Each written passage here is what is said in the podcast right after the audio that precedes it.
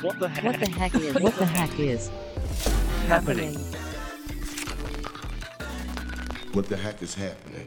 Hallo und herzlich willkommen im Podcast von Trending Topics. In Europa gibt es mit Mika endlich eine lang erwartete Regulierung für Kryptoassets und in Deutschland wird bereits an sogenannten Kryptoaktien gefeilt. Mittendrin arbeiten Unternehmen wie der Österreicher Bernhard Blaha von der Digital Asset Association Austria daran, diese vielen neuen Regeln und Möglichkeiten unter einen Hut zu bekommen. Was das alles für die Zukunft von Kryptowährungen in Europa bedeutet, das erzählt uns Bernhard im heutigen Podcast. Hallo. Hallo Jakob. Schön, dass du dich wieder mal zuschaltest. Ich glaube, heute aus der Schweiz. Du bist ja in ganz Europa umtriebig und beobachtest wahrscheinlich aus der ersten Reihe diese ganzen neuen Regeln und Gesetze, die da auf uns zukommen. Bevor wir uns da thematisch, inhaltlich damit beschäftigen, äh, erzähl uns mal ganz kurz, was bewegt dich heute? Wir haben dich einmal kennengelernt als österreichischen Krypto-Startup-Gründer, aber deine Reise hat sich ja schon äh, woanders hin bewegt, oder? Die Reise führt ständig woanders hin, aber was mir geblieben ist, ist Krypto und das ist nach wie vor meine Leidenschaft. Und was ich aktuell mache, ist das Projekt eCredits, wo wir im Endeffekt in eine Richtung gehen, wo wir sagen, wir haben so viele verschiedene Krypto-Use-Cases. Wir haben vom, vom Gaming, wo ich ja begonnen habe, was ich auch in Österreich damals noch gemacht habe, über Exchanges, äh, über DeFi und so weiter und so fort, haben wir alle möglichen Use Cases. Was wir aber bisher noch nicht haben, ist die Usability im Alltag. Was heißt Usability im Alltag? Ich gehe zum Bäcker um die Ecke, ich möchte dort beispielsweise mein Brot mit Krypto zahlen. Könnte ich theoretisch per Use Case von Kryptowährungen, funktioniert aber heute noch nicht, weil teilweise teuer, teilweise komplex umzusetzen, äh, teilweise lange Transaktionszeiten, viele von heute gelöst, aber eben diese All-in-One-Solution, diese Lösung, damit ich das machen kann, das ist das, was wir mit E-Credits machen. Ich gehe zum Bäcker um die Ecke und kann dort im Endeffekt mit Kryptowährungen mein Brot kaufen. Aber darüber hinaus haben wir dann noch eine anderes, andere Dinge aufgesetzt. Die reiße ich jetzt nur ganz kurz an. Wir können vielleicht später, wenn du möchtest, noch darauf eingehen. Aber was wir gemacht haben, ist eine sogenannte DGO. Das heißt, das Unternehmen hinter diesem E-Credits-Produkt erlaubt es tatsächlich den Leuten, die das Produkt auch nutzen, zu 100% zu bestimmen und zu entscheiden, wo wir hingehen. Was machen wir als nächstes? Fokussieren wir auf ein Listing? sollen wir an Produktänderungen vornehmen. Also wirklich ein fast basisdemokratisches Unternehmen, das wir da aufgestellt haben, das hier in den Kryptomarkt hineindrängt und das auch sehr erfolgreich. Also um noch ein paar Zahlen reinzuwerfen, weil das mache ich immer sehr gerne. Wir sind in Europa äh, fokussiert und haben in Europa einige Märkte, wo wir besonders stark sind. Wir haben knapp 100.000 Kunden, wir haben knapp äh, 2.000 Händler, die uns akzeptieren hauptsächlich äh, und zwar zu knapp 50 Prozent in Italien. Das heißt, wenn du dir die Map äh, von eCredits ansiehst, ist Italien mittlerweile nur noch unsere Corporate Color, nämlich blau. Selbiges in Portugal, wir sind sehr stark in Estland, äh, Slowenien ist gerade upcoming und so weiter und so fort. Das heißt, äh, wir, wir streben da wirklich alle Märkte an, wo wir sagen, da sind die Leute in einer Situation, wo ein System wie das unsere, ein demokratisches System, das ihnen den Zugang zu diesen Kryptowährungen und zu den Vorteilen, die Blockchain-Technologie auch bringt, ermöglichen können. Hm, okay. Mit was zahlt man da konkret? Jetzt wissen wir ja, dass verschiedene Coins und Tokens sehr, sehr volatil sind. Äh, ihr habt wahrscheinlich einen anderen E-Token äh, parat, vermute ich jetzt mal. Wir sind an sich währungsagnostisch. Das heißt, du kannst bei uns zahlen mit Ethereum. Wir haben aber natürlich auch unsere eigene Kryptowährung, äh, E-Credits, mit der du zahlen kannst, die wieder einige Vorteile bringt. Das heißt, äh, momentan von denen, die wir anbieten, die billigste, die schnellste und auch die einfachste. Demnächst äh, starten wir auch mit Bitcoin und äh, diverse Tokens können wir auch live schalten. Also an sich sind wir währungsagnostisch, aber wir schauen natürlich immer darauf, dass der Use Case diese Daily Usability erfüllt ist. Mhm. Und was du gerade beschrieben hast, diese Firma äh, dahinter, für die du arbeitest, ähm, hört sich ein bisschen nach DAO, nach Decentralized Autonomous Organization an, aber ist dann doch ein bisschen was anderes. Was ist der Unterschied? Ja, es ist auch daraus entstanden. Also die Idee einer DAO, die hat mich immer schon fasziniert. Das Problem, das, oder die Probleme, die DAOs haben, ist, du bist keine Legal Entity. Das heißt, du kannst nicht lizenziert werden, du kannst mit dem Regulator nicht wirklich interagieren, du kannst keine rechtlichen Verträge mit anderen Entitäten, seien sie jetzt da natürliche oder äh, rechtliche Personen juristische Personen äh, haben. Und äh, noch einige andere von, von Treasury Management zu Wales, die dann doch die Kontrolle über scheinbar dezentralisierte Organisationen haben. Und wir haben uns gedacht, wir versuchen einfach mal was Neues mit dieser Decentrally Governed Organization, die, äh, die DJO, wie wir sie nennen. Und was die macht, ist im Endeffekt eine also wir setzen das auf auf der juristischen Form der sogenannten SCI. Das steht für European Cooperative Society auf Französisch. Und die ermöglicht es uns, dass wir sehr viele Vorteile von einer DAO, sprich diese Demokratie, dieses Basisdemokratische, das ich vorhin erwähnt habe, mitnehmen, dass die Mitglieder wirklich entscheiden können, wohin wir uns entwickeln. Zur gleichen Zeit sind wir aber eine juristische Entität. Das heißt, wir können alles machen, was ich vorher gesagt habe, was DAOs normal nicht können. Und was wir auch haben, ist diese Philosophie, die wir One Vote, One Member nennen oder One Member, One Vote. Das heißt, jeder, der dabei ist, muss, das kann man wieder als Nachteil oder Vorteil interpretieren, je nachdem, wie man möchte, von uns identifiziert werden, hat dann aber auch nur exakt eine Stimme. Das heißt, ich kann nicht eine Person haben, die die Kontrolle über das komplette Unternehmen übernimmt, sondern wirklich jede Person hat genau den gleichen Wert. Und das ist das, was für mich eigentlich Dezentralität ausmacht. Es ist nicht mehr Geld, das mir den Wert verleiht, wie bei einer DAO, wo ich mich hineinkaufen kann, sondern es ist wirklich ich als Person, ich als Individuum habe die Möglichkeit, dort mitzumachen. Und das ist das, wofür die DGO stehen sollte. Dieses basisdemokratische, diese One-Member, One-Vote-Philosophie. Okay, also um auch den Unterschied zu einer DAO zu erklären, bei einer DAO äh, kauft man sich Token und je mehr Token man hat, umso mehr Stimmrechte hat man, also zumindest in vielen Fällen. Aber bei euch ist halt eben ein Kopf, eine Stimme und ähm, es ist nicht komplett dezentral, sondern du als CEO musst irgendwann auch mal den Kopf hinhalten, auch wenn die anderen anders abgestimmt haben, oder? Das ist richtig. Ich muss den Kopf hinhalten und zwar in jegliche Richtung. Das ist auch das Spannende äh, wenn die Members nicht zufrieden sind mit dem, was ich mache, dann haben die Members einfach die Möglichkeit, mich rauszuvoten und einen neuen CEO einzusetzen. Und das ist schön, weil wenn wir uns ansehen, und ich, ich hoffe, wir kommen später auch noch mehr auf das Thema zu sprechen, wenn wir uns gerade ansehen, was in Amerika in Bezug auf Regulierung von Kryptoassets passiert, dann wäre es doch schön, wenn ich dort auch vielleicht eine Organisation hätte, wo ich sage, der Kopf dieser Organisation macht gerade nicht wirklich sinnvolle Dinge für den Markt, können wir da mal jemand Neuen einsetzen? Und uh, wie sagt man auf Deutsch, I put my money where my mouth is. Das heißt, wenn ich nicht das mache, was die Community für sinnvoll hält, dann by all means ersetzt mich durch jemanden, von dem ihr glaubt, dass er diese Situation besser meistern kann. Und das ist das Schöne. Ich gebe nicht vor, dass ich das jetzt kontrollieren muss bis in alle Ewigkeit, sondern auch das, wie alles in der Firma, kann die Community entscheiden. Hm, okay, und äh, du spielst jetzt vermutlich auf den Herrn Gary Gensler an, äh, habe ich richtig vermutet. Okay, auf den kommen wir vielleicht später noch zu sprechen. Bleiben wir vielleicht zuerst noch in Europa. Wir nehmen ähm, am Donnerstag um etwa 14.15 Uhr gerade auf. Gerade kommen die Meldungen rein, dass Mika verabschiedet wurde. Also im EU-Parlament ist über eine sehr wichtige künftige Regulierung für Kryptowährungen abgestimmt worden. Äh, was bringt Mika? Was bringt Mika? Also im Endeffekt, äh, ja, es ist tatsächlich gerade vor einigen Stunden entschieden worden mit 519 Stimmen für den Abschluss von Mika. Und das ist etwas, was ich sehr begrüße. Ich glaube, wir haben das erste Mal über Mika geredet, als ich noch in Österreich war. Also das ist mittlerweile gut zweieinhalb, drei Jahre her, wenn nicht länger. Stimmt, ich kann mich nur erinnern, ja, stimmt. Und äh, damals habe ich gesagt, und ich glaube, das ist sogar fast wortwörtlich, wir könnten Industry Leader für Regulierung werden, wenn wir Mika sauber rüberbringen. Und über diesen mehrjährigen Prozess, wo ich ehrlich gesagt selbst auch sehr viel gelernt habe, wo wir auch als, als Firma und auch als DAA sehr viel Feedback geben durften, die EU hat eine unglaubliche Kompetenz, was Regulierung von Kryptowährungen angeht. Das ist etwas, darauf kann man als Europäer richtig stolz sein. Und diese Mika ist wegweisend dafür, was bei Regulierung von Kryptowährungen noch passieren könnte. Und bevor ich da jetzt ins Detail gehe, vielleicht erstmal, was macht Mika? Also Mika steht für Markets in Crypto Assets und soll im Endeffekt dieses, diesen Graubereich füllen, der momentan noch nicht wirklich gefüllt ist, wenn es um die Regulierung von Crypto Assets geht. Da gibt es ein paar Themen, wo wir sagen, das ist noch nicht ganz klar, zum Beispiel die Definition davon, was ist ein Utility Token oder was ist ein Security Token, was macht das aus? Oh ja, das ist eine große Streiterei, ne? Ja, es ist, es ist eine große Streiterei, die jetzt relativ beigelegt wird, äh, weil Mika da doch relativ viel Klarheit bringt. Das heißt, du kannst wirklich hergehen und sagen, ich sehe mir Mika an, äh, ich weiß dann, bin ich eine Security, ist das Asset, das meiner Kryptowährung unterliegt, eine Security, muss ich dementsprechend in eine MIFID 2 Lizenzierung hineingehen, sprich eine Markets in Financial Assets Lizenzierung hineingehen, oder kann ich als Utility Token weiterhin nach Guidelines agieren, also nicht, nicht nach Lizenzierung oder nicht nach, nach Regulierung, sondern nach Guidelines agieren.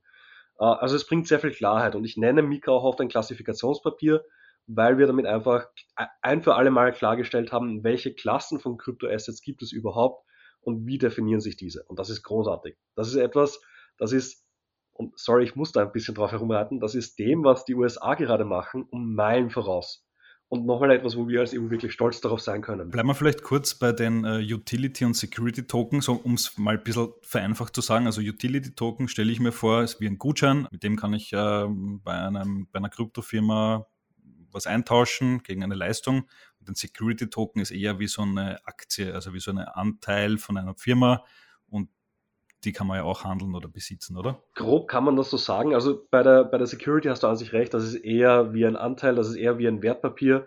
Gutscheine sind mittlerweile nicht mehr zwingend ein Utility-Token. Also auch ein Gutschein kann eine Security sein. Äh, auch da haben wir uns ein bisschen weiterentwickelt, verglichen mit dem, wo wir vor ein paar Jahren noch waren. Ich bin mittlerweile eher dazu übergegangen, Utility-Tokens zum Beispiel mit, einem, mit einer Eintrittskarte zu vergleichen. Das heißt, ähm, ein Utility-Token gibt mir einfach eine Möglichkeit, durch eine Tür zu gehen oder eine Funktion zu verwenden, die ich sonst nicht verwenden könnte, hat vielleicht auch eine Funktion, die im Utility Token implementiert ist. Das Wichtige ist, ein Utility Token sollte im Normalfall nicht als Investment angesehen werden, in den ich spekulativ hineingehe. Äh, das ist jetzt da, wenn da jetzt jemand zuhört, der eher tiefer im rechtlichen Thema ist, dann wird er sich wahrscheinlich darüber beschweren, weil ich das ein bisschen zu sehr simplifiziere. Aber das ist für mich, wie ich es grob immer aufteile. Securities kann ich als Investment sehen, können Anteile an einer Firma sein, kann Real Estate sein, kann jegliche Art von, von, von Asset sein, in das ich wirklich investiere. Und darüber, davon werden wir sehr viel mehr sehen in den nächsten Monaten auch noch.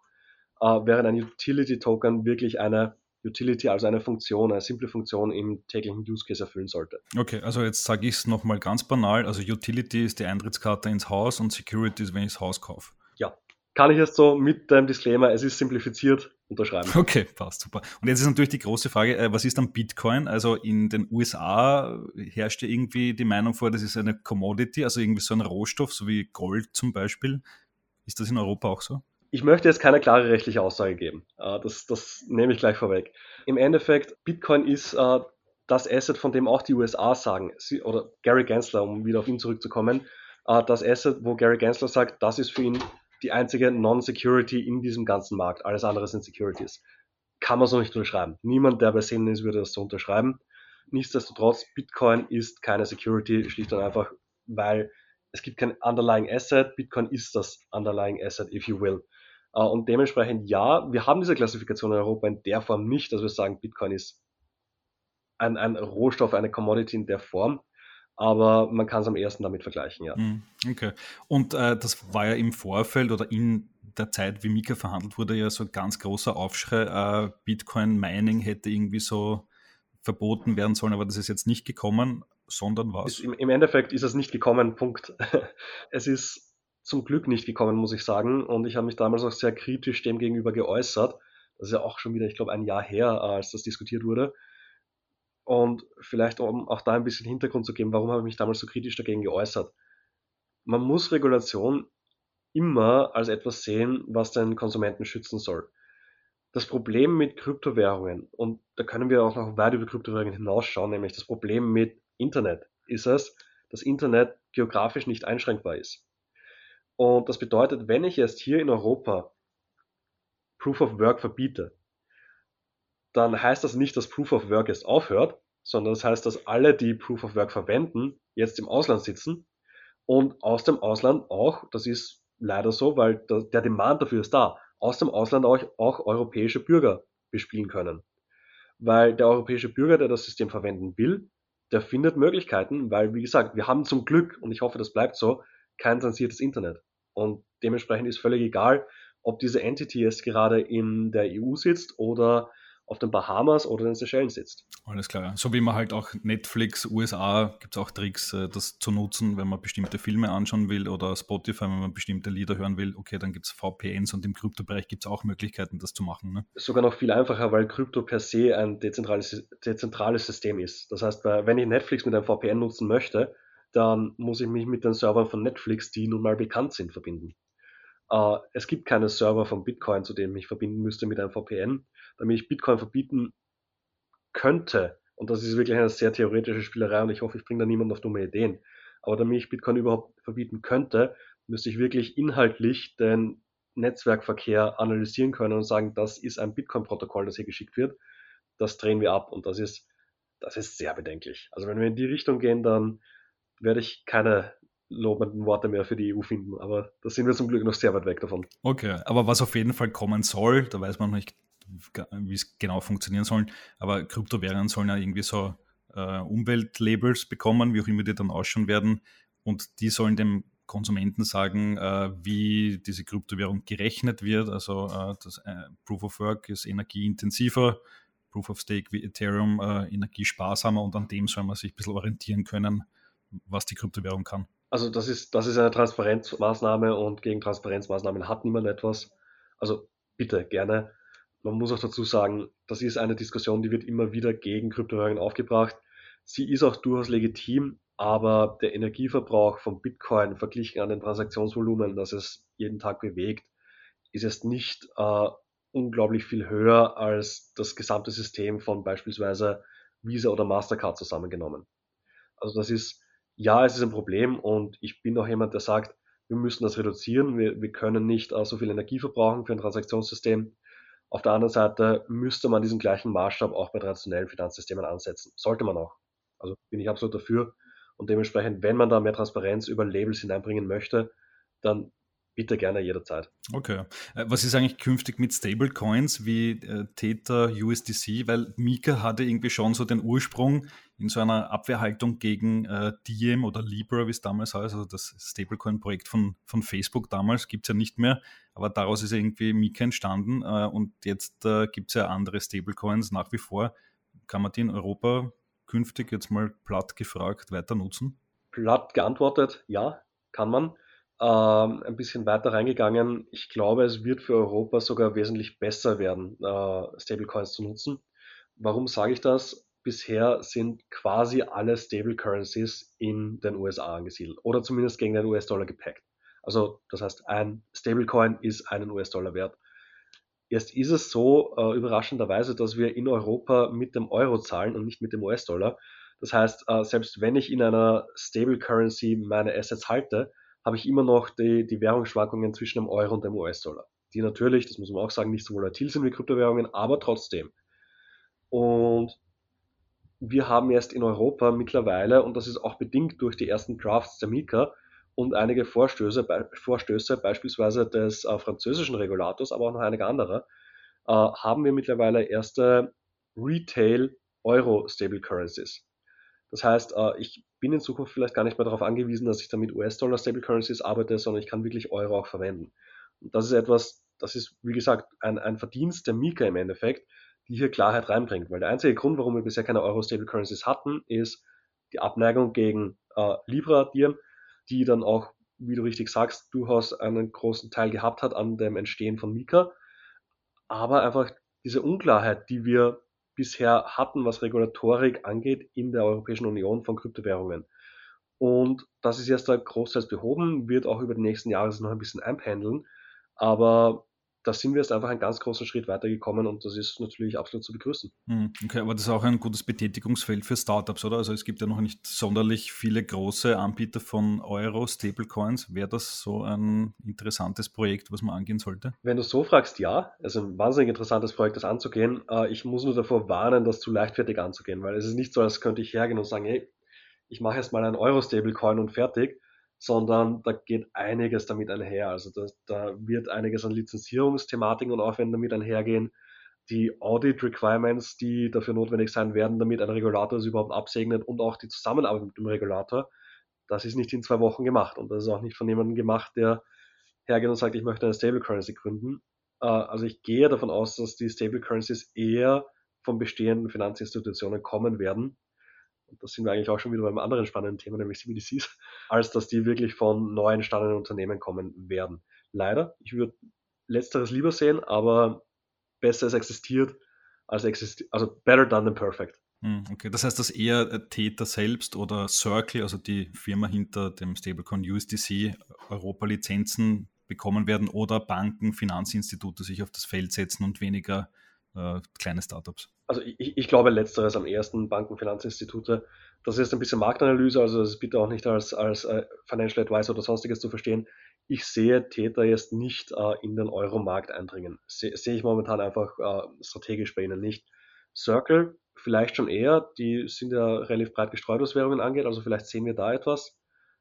die Zukunft wird es weisen. Also ich, ich kann genauso wenig wie jeder andere in die Zukunft sehen, aber ich freue mich auf jeden Fall darauf, was die nächsten Jahre bringen. Ja, ganz große Zukunftsfrage in dem Feld ist ja auch Binance. Äh, müssen sich die jetzt äh, in jedem EU-Land eine Lizenz holen? Teilweise machen sie das ja schon. Äh, sind die künftig noch erlaubt oder wirken die einfach aus dem Ausland hinein und die gibt es halt einfach weiter? Wie wird das weitergehen? Ganz wichtige Frage, das habe ich vorher ganz übersprungen. Einer der großen Vorteile von Mika ist auch, dass wir diesen Fleckerteppich, wie man so schön auf Österreichisch sagt, endlich loswerden. Was heißt das? In der Vergangenheit äh, gab es die sogenannte WESP-Registrierung, die Virtual Asset Service Provider Registrierung. Und da muss ich jetzt wieder ein bisschen ausholen und äh, das wird auch ein bisschen eine Beschwerde über das, wie das Ganze gestartet hat. Eine WESP-Registrierung ist keine Lizenz. Es gab einige Länder, die haben das Lizenz genannt, Estland beispielsweise, aber es war zu keinem Zeitpunkt eine Lizenz. Eine Registrierung bedeutet auch, dass sie in diesem Land gültig ist, aber nicht in einem anderen Land. Und das bedeutet, dass eine Firma, die eine WESP-Registrierung in einem Land hatte, aber beispielsweise über Europa hinweg operieren wollte, was realistisch betrachtet jede Kryptofirma in dem Markt ist, die hätte in jedes Land gehen müssen und sich dort eine WESP-Registrierung holen müssen. Es sind die Regulatoren sehr, sehr vorsichtig gewesen bei dieser Registrierung und haben das eigentlich fast mehr wie eine Lizenz gehandhabt als wie eine Registrierung. Das heißt, das sind teilweise monatelange Korrespondenzen damit einhergegangen, teilweise Prüfungen, die denen einer Lizenz in nicht viel nachgestanden sind.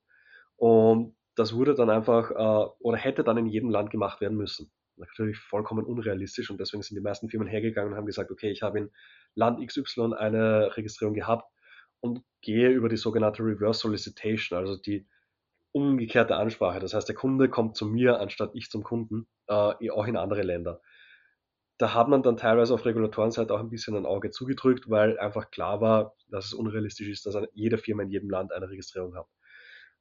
Mika löst das, weil äh, Lizenzen an sich können gepassportet werden. Passporting bedeutet, ich habe eine Lizenz in einem Land, gehe zum Regulator im zweiten Land und sage ihnen, ich habe die Lizenz schon, akzeptiert ihr die auch. Der zweite Regulator wird das prüfen und wird dann sagen, ja.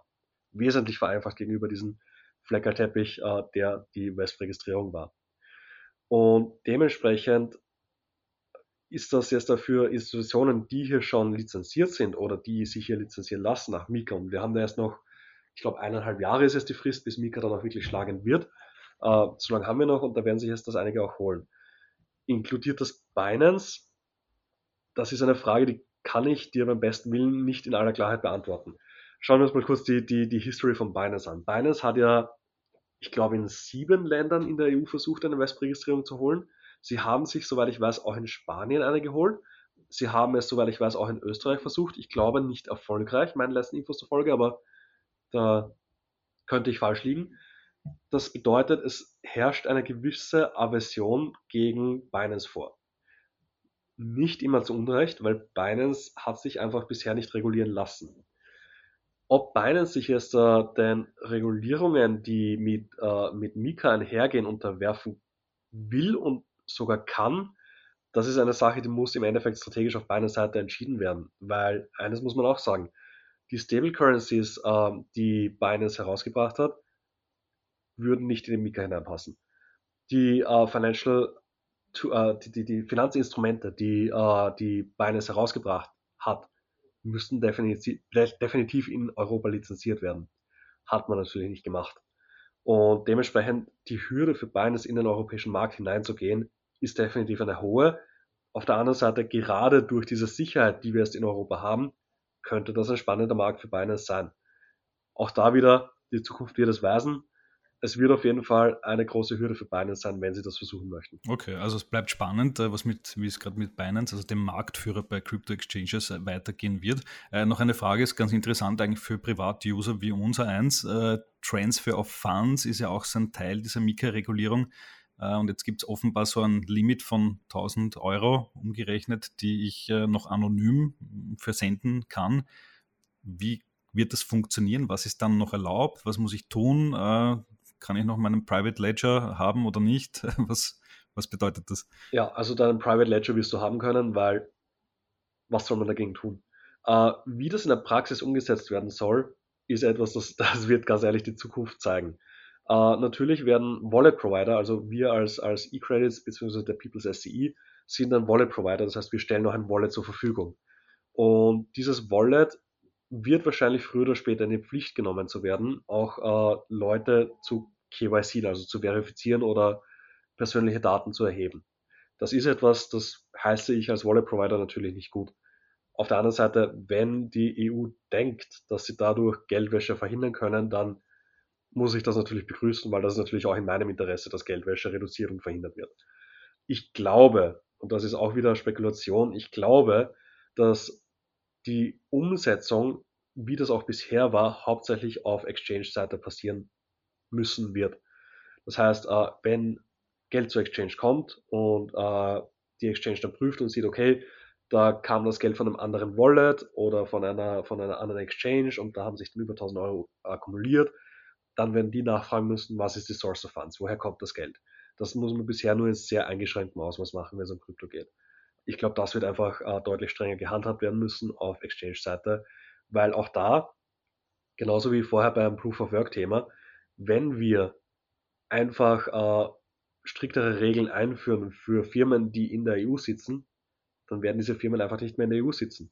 Und wenn die auf den Seychellen kein, äh, keine KYC-Prozeduren machen müssen, sobald 1000 Euro bewegt werden, dann ist die Sache relativ offensichtlich. Und auch da wieder, wer soll dir als Endkonsumenten verbieten, dass du einen Ledger verwendest oder ein beliebiges Wallet, auf dem du über 1000 Euro bewegst? Das ist, das ist einfach realitätsfern. Man kann natürlich erste Strafen für die Endkonsumenten einführen, aber also bitte, das ist, äh, da, da, könnte man sich gleich hinsetzen und sagen, äh, wir geben nur noch zwei Cent Münzen aus, weil alles darüber wäre zu einfach über die Grenze zu transportieren. Ja, absolut. Ich darf ja auch 10.000 Euro in meine Matratze stopfen. Also.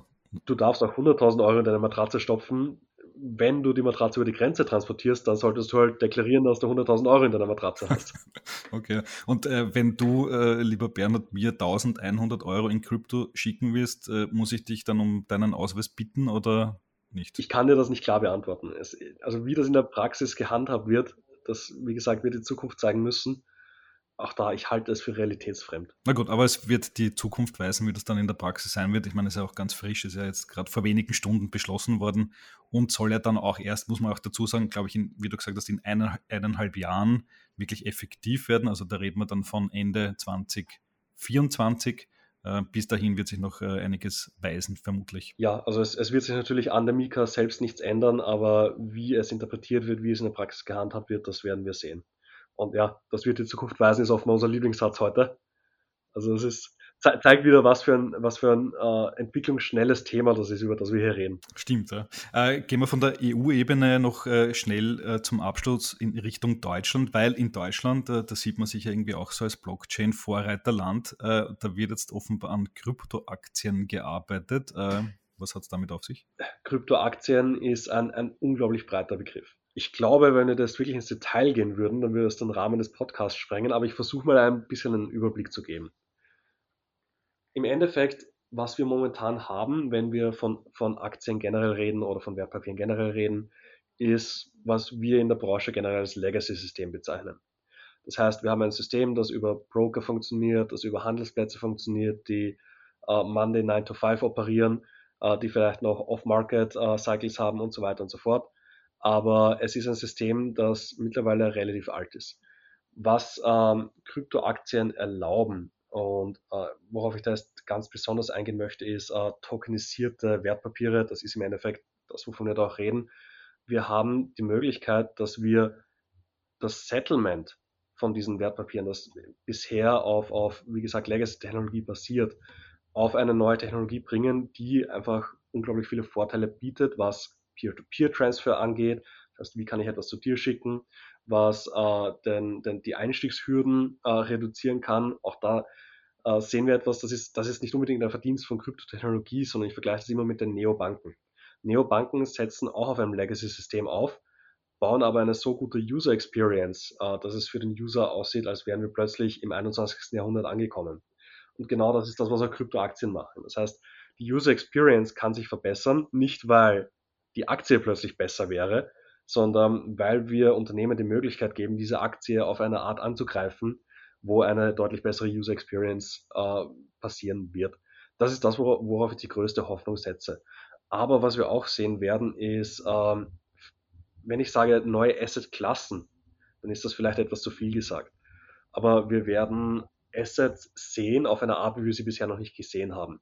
Da gehe ich erst ein bisschen weg von Kryptoaktien spezifisch, da gehe ich hin, hinein in uh, Real Estate, wo wir plötzlich, und das ist etwas, was mir auch sehr am Herzen liegt, plötzlich die Möglichkeit haben, in Real Estate hineinzugehen und davon zu profitieren, wie ein gewöhnlicher Landlord, ein gewöhnlicher Vermieter das vielleicht machen würde, ähm, aber mit einem Kapitalbedarf, der um den Faktor 100 bis 1000 unter dem liegt, was bisher die Einstiegshürde, die finanzielle Einstiegshürde in diese Assetklassen war.